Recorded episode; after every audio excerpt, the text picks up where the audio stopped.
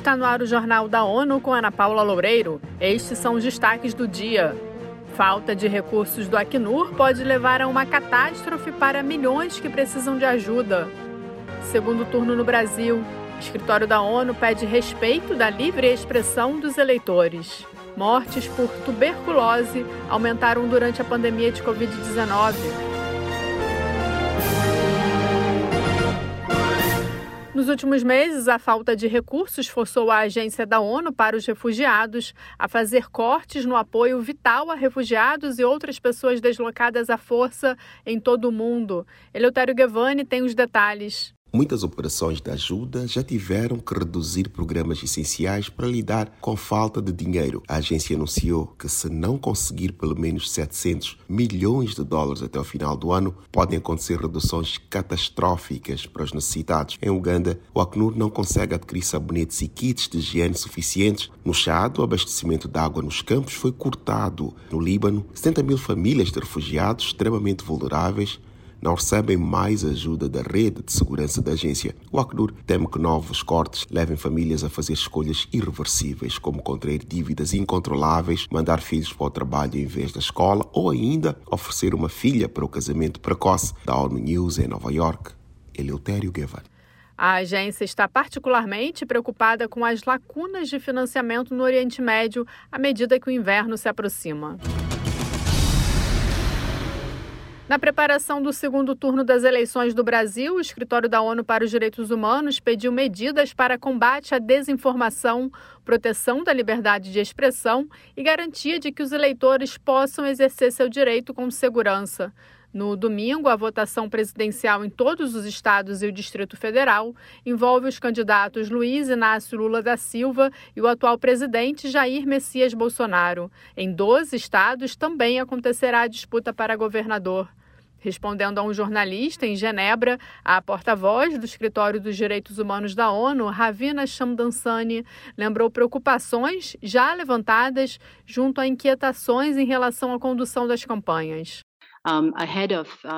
Ela indicou que, às vésperas do segundo turno das eleições neste domingo, é o momento de recomendar que os estados e as autoridades públicas tenham a obrigação de garantir e respeitar a livre expressão da vontade dos eleitores. Cerca de 10 milhões e 600 mil pessoas tiveram tuberculose no ano passado, um aumento de 4,5% de casos em relação a 2020. Os dados estão no relatório global da tuberculose 2022 da Organização Mundial da Saúde. Desse número, 1 milhão e 600 mil pessoas morreram da doença, entre elas 187 mil eram HIV positivas. A resistência a medicamentos também aumentou 3% entre 2020 e 2021. Esta foi a primeira vez em muitos anos que um aumento foi relatado no número de pessoas que adoecem e na resistência a medicamentos. Muitos serviços foram interrompidos durante a pandemia de Covid-19 em 2021, mas o impacto no combate à tuberculose foi mais grave. Conflitos em curso na Europa Oriental, África e Oriente Médio agravaram ainda mais a situação das populações vulneráveis. Este mês é conhecido por ser o Outubro Rosa, a campanha para aumentar a consciência da população sobre a importância da prevenção e diagnóstico precoce do câncer de mama. De Maputo, em Moçambique, nosso correspondente Oripota traz mais informações. A Organização Mundial da Saúde, OMS, declarou o tipo de doença um problema de saúde pública mundial.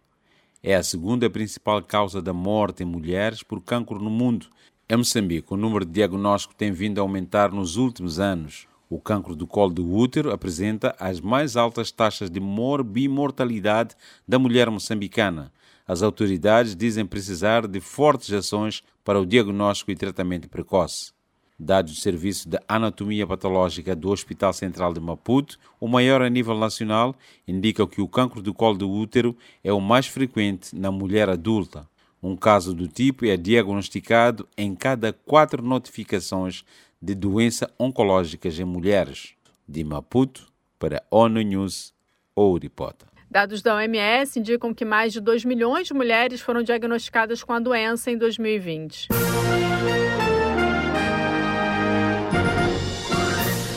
Esse foi o Jornal da ONU. Confira mais detalhes sobre essas e outras notícias no site da ONU News Português e nas nossas redes sociais. Siga a gente no Twitter, arroba ONU News.